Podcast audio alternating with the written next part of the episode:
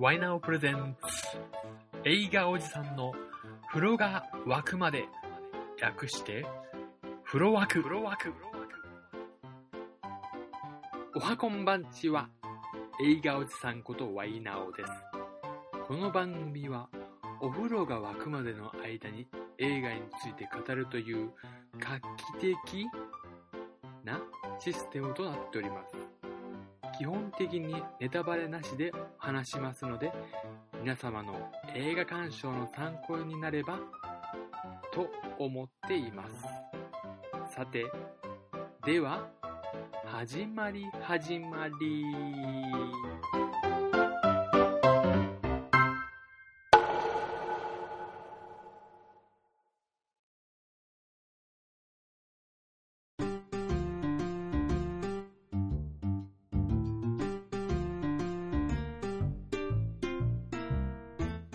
はこんばんちは、ワイナオです。今回はですね、えーぜひともこの、えー時期に見ていただきたいと思いまして、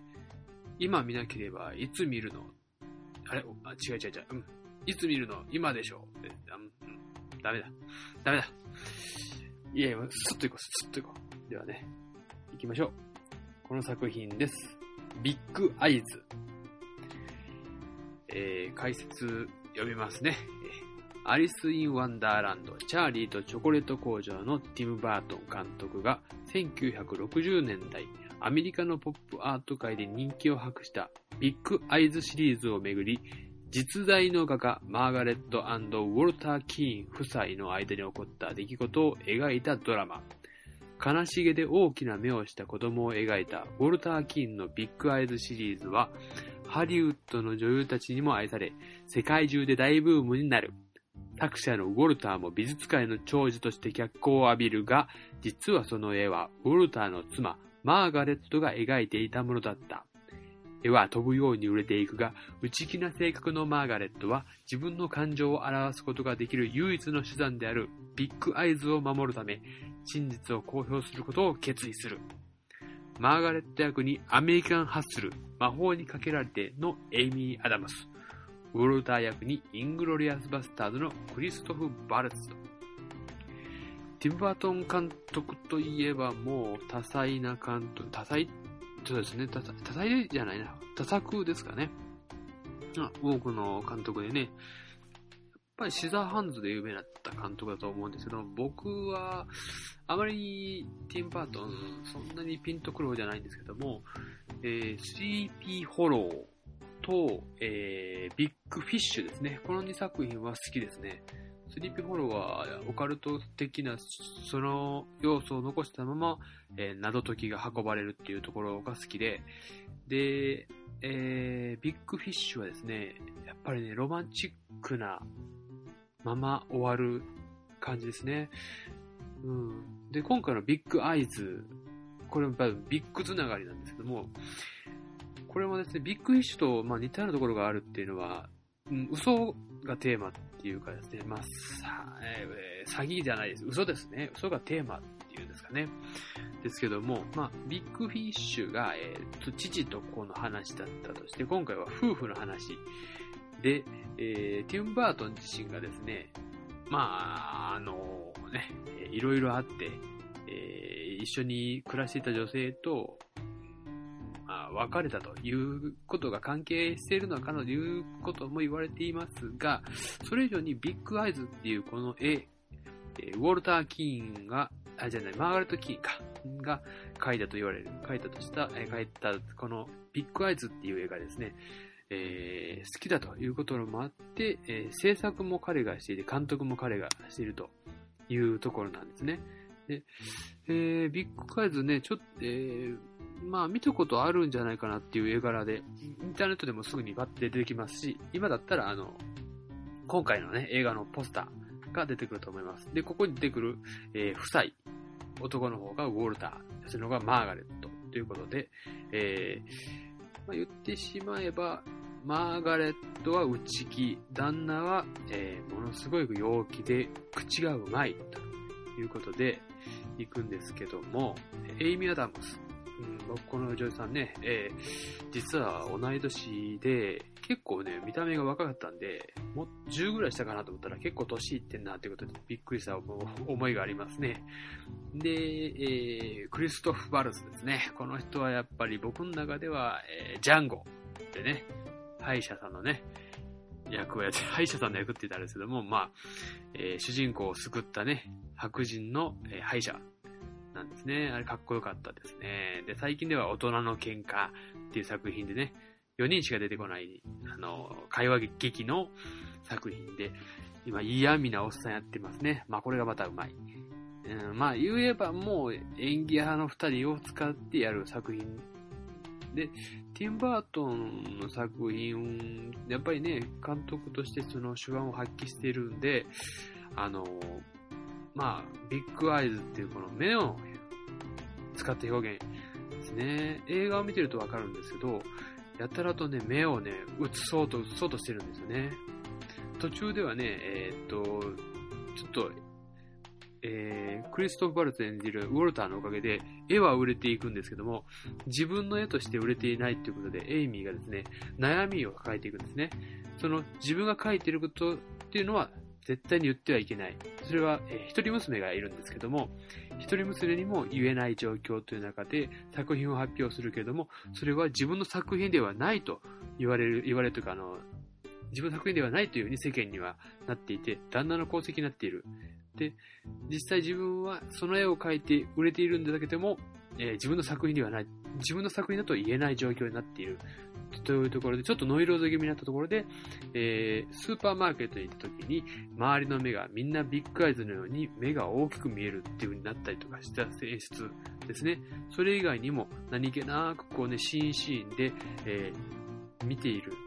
ビッグアイズが見ている。人が見ているというその視線っていうのをものすごく表している。という作品ですね。で実際ですね、この、まあ、彼女が内気なので、彼女のような性格だといい作品を作っても売れないと。で、彼のような、えー、ウォルターのような、えー、口達者で上手くて、人と接するのが上手いということで、こういう人が世の中で、まあ、うまく渡り歩いていくと言ったら悪いんですけども、作品を発表していく。こういう人物がいないと世に出ない人はいっぱいいるんだなっていうことを考えると、彼は彼で必要な人材まあ僕が去年、えー、好きな映画で1位にしたジャージーボーイズでも、えー、4人組の1人リーダーがとんでもなく浪費家で、えー、金を食い荒らせ女遊びをしまくる男だったんですけども、売り出し方は彼が一番うまいということで、そういう人間がいないと世に出ないっていうこともあるんだということを考えると、まあ憎めないやつでもあるかな。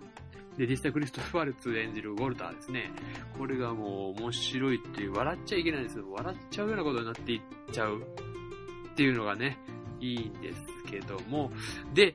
最初にですね、今見とくべき映画といったのはですね、これね、実は、まあ、日本では今の時期に、今年になって上映されたんですけども、実際ね、この1年間2年間、日本の状況を取り巻くと、まあ、嘘ということがものすごい多かったと、多かったというかね、そういう人材がね、人材っていうのかな、いっぱい出てきましたんで、まあ、あの、去年の頭ぐらいですかね、あの、ゴーストライター事件ですよね。あの、サムラ川、サムラゴーチか。サムラゴーチと新垣隆っていうね、ここから、まあ始まって、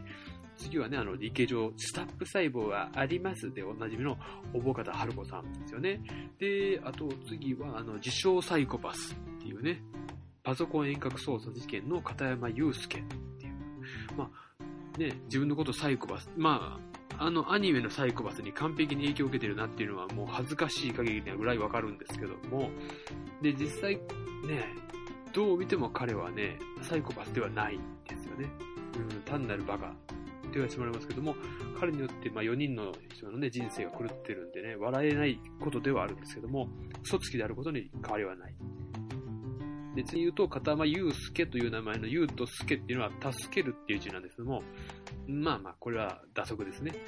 で、次がですね、あの、号泣議員っていう名になった野々村県議会議員ですね。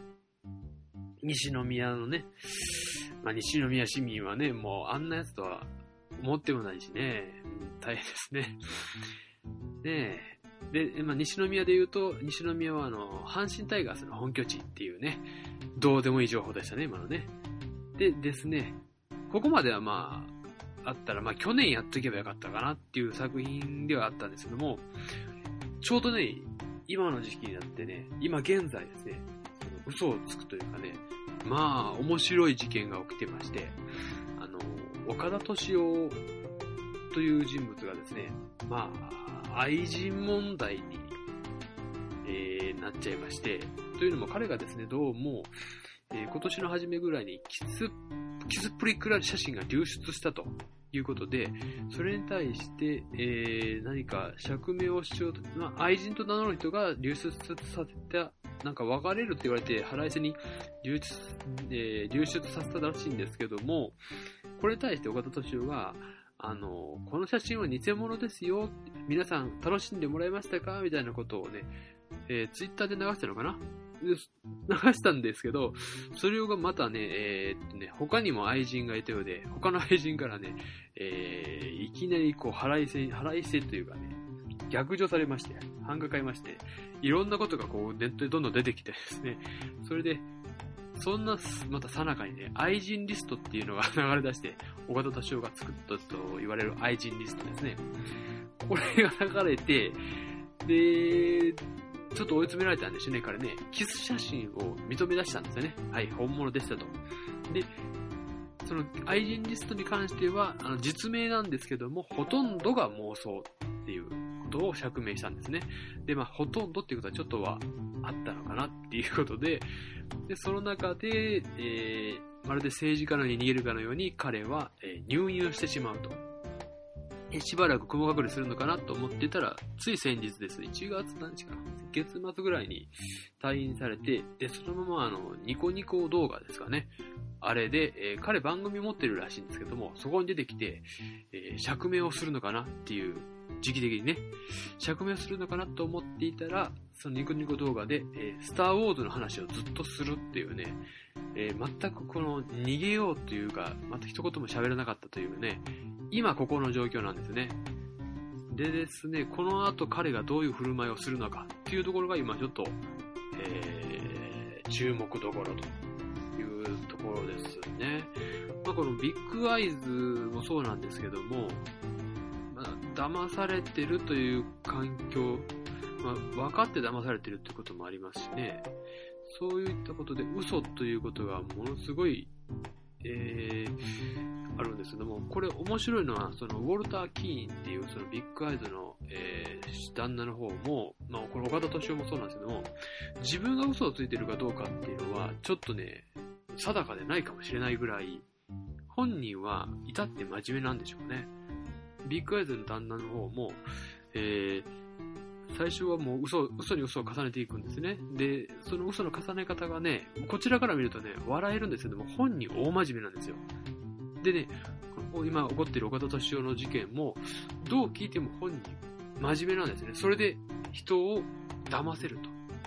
騙せるというか、自分は本当のことを喋ってるように、相手に説得できると思っている。この辺がですね、まあ、共通点として面白いなって言ったら怒られるんですけども、で、まあ、ビッグアイズの方はですね、このまま流れ流れて、まあ、えー、女性の嫁はんの方が、あの、訴えるところまで行きます。まあ、その後どうするか、こっからがまた見せ場です。でですね、この岡田敏夫の方、まあ、こっちの方はどうでもいいのかもしれないですけど、岡田敏夫はここからどうするのかなと。いうところですよね。で、まあ、岡田敏夫はね、まあ、僕もいろいろ本読んだりもしましたし、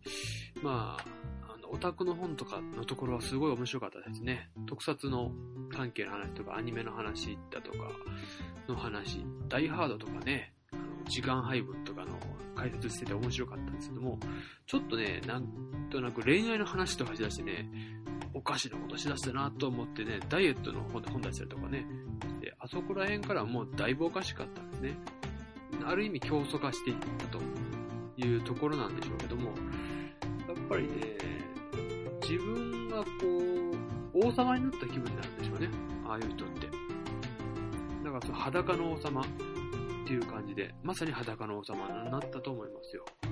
その辺がこのビッグアイズ公開する時期に来たということは、ある意味タイムリーな、うーん、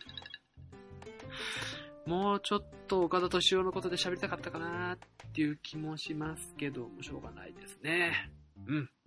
というかですね、もう本当に、今このタイミングでビッグアイズとこの岡田敏夫っていうね、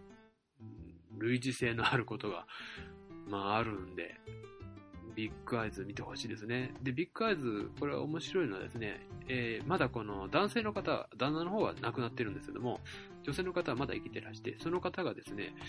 えー、っとね、町山智弘さんのインタビューですね、答えてたのが、あの、えー、彼はですね、まあ亡くなっているんですけども、きっと生きていたら、その自分のその事件が映画になったことを喜ぶような人間だと。そういう風に捉える人間なんだっていうことを言ってらしたんですね。だから彼は自分自身事件を、まあね、起こしたとかそういうことじゃないんでしょうね。もううん。まあそういう風にして見に行かれると、まあ、より一層楽しめるんじゃないかと思います。えー、ちょっとね、駆け足になっちゃったんですけども、まあ、この1、2年の日本のね、その事件と照らし合わせてみるのも面白いかなと思います。では、今回はこの辺で、えー、バイナラー。上映回数が減ってるから早く行った方がいいよ。